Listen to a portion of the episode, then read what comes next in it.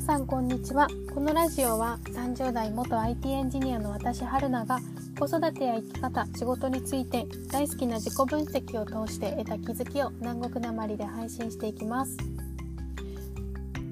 はい、えー、先日あの友達と2人女女の子女2人で、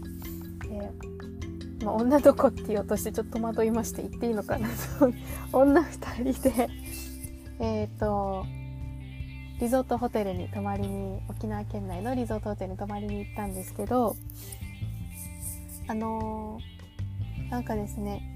えー、久々にそう子供がいない旅だったので久々にあの結構ラグジュアリーなホテルを予約して初めて行ったんですけど新しいホテルでラグジュアリーな空間で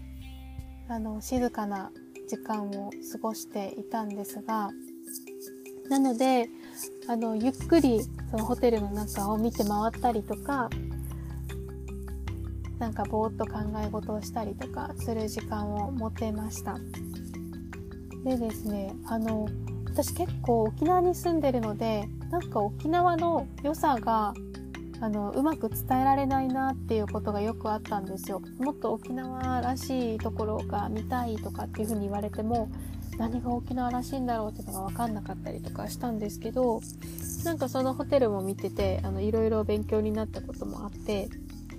結構私が好きな空間の一つであのラグジュアリーなんですけど、えっと、基本基本的にその白とか黒とかを基調にしてであとダウンライトとかを使ってそのライトで空間を演出していてでその中にあの沖縄のあの自然をテーマにしたあのお花とかあの、えーと、草とかを生けていてなんかそのビビッドな感じの赤とかあの沖縄のえっ、ー、と鮮やかな空とか海の青とか緑とか黄色であったりとか鮮やかな黄色とかあの明るいピンクだったりとかなんか結構そういう自然の植物も多いのでそういったお花とかをそういうラグジュアリーな空間に生けてあったりとか結構その外観もその、えっとホテルの白い白いホテルに、えー、プールの青があったりそこにヤシの木がのなあのたくさん植えられていたりヤシの木とかアダンの木とか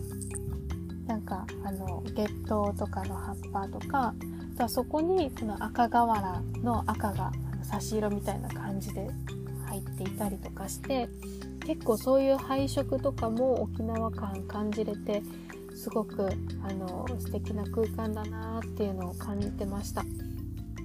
でこういうそのちょっと自分が背伸びできるような空間にいるっていうのってやっぱりいろいろ勉強になるしその気分も上がるし自分をもっと高めたいなって思えてあのそういう時間を持つのって大切だなって挟むその日常生活のどっかでじあの先取りし先取りっていうかその予定を先取りしてあの入れるのって大事だなって思いました。でそれとは全然変わるんですけどあのその感性を高めたいっていう欲がですね子供にもあるんだなっていうのを感じたんですけどあのうちの私あうちの子が女の5歳の女の子がいるんですけど先日公園で友達とたまたま同じ保育園の友達たまたま会って明日もこの公園で遊ぼうよみたいな話になっててで明日の何時に集合ねピクニックしようよとかってあの約束してて。あのもう本当にそのピクニックの計画の話題が止まらないんですよ。もう帰るよって言ってるけどもうそのその日も暗くなってきてて明日の何時にここに集合ね持ち物はあのシートとシート持ってく私はシート持ってくるよって言ったら向こうはあのテント持ってくるとか。であのお弁当も持ってこようお菓子も持ってこようフルーツも持ってこようとか言ってあとはなんかあのお人形も持ってくるねってなんか iPad も持ってくるとか あの服は服装はなんとかねみたいなじゃあ私はなんとか着てくるみたいなめっちゃワクワクしてるんですよこの女子たちが。で で当日そのめっちゃあの荷物抱えてて最初うちの娘はあの本当に徒歩30秒ぐらいの公園にママ車で行っていいとか言ってなんで車って言ったら なんかもう本当に荷物多すぎて持てないみたいななんかすごい すごいキャリーバッグになんかめっちゃ人形とか詰めてたりとか。おしゃれな服にあの右肩にも左肩に右手にも左手にもあの首にもなんかいろいろぶら下げて持っててちょっともうこれ持てないからとかていう準備をしててちょっとその前にまだまだまだその約束の時間 まだだからちょっとまだ待っててたのまだ時計読めないんで約束の時間になってないからちょっと待っててとか言って待たせたりとかしてめっちゃワクワクしてて。であのね現地着いたらあの親が荷物すごくてあちらの あちらのえっ、ー、とえっ、ー、とご両親もめっちゃ荷物抱えてあの、こんにちはとか言って集まって、子供たち、ははい、ここに敷いてみたいな感じですっごいワクワクしながらね、あの、キャピキャピピクニックしてました。もう超楽しそうだったんですけど、多分彼女たちの中ではこれは、あの、きっと感性を高めてる最中なんだろうなっていう風に私からは見えました。あの、二人で計画して、二人で、あの、こんなこんなピクニックができたらいいなみたいのを頭の中でねキラキラ想像して実際集まって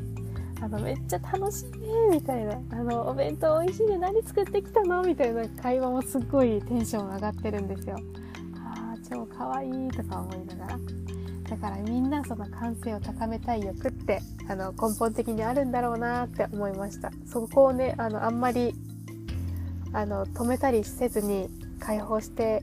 きたいなって私も思いました。私がそういう風にやってれば子供たちも、あの、そういう風に感性高めるのって楽しいってきっと思えるんだろうなと思って、自分を高めるの楽しいみたいな。っていう風に、あの、私もやっていきたいなって思いました。あの、であの一緒にワクワクするようなことをたくさんやっていきましょう。2023年。あの、いろいろなんか思いついたら声かけてください。一緒にやっていきましょう。はい。では今日はこの辺で終わります。また良ければ次回も聴いてください。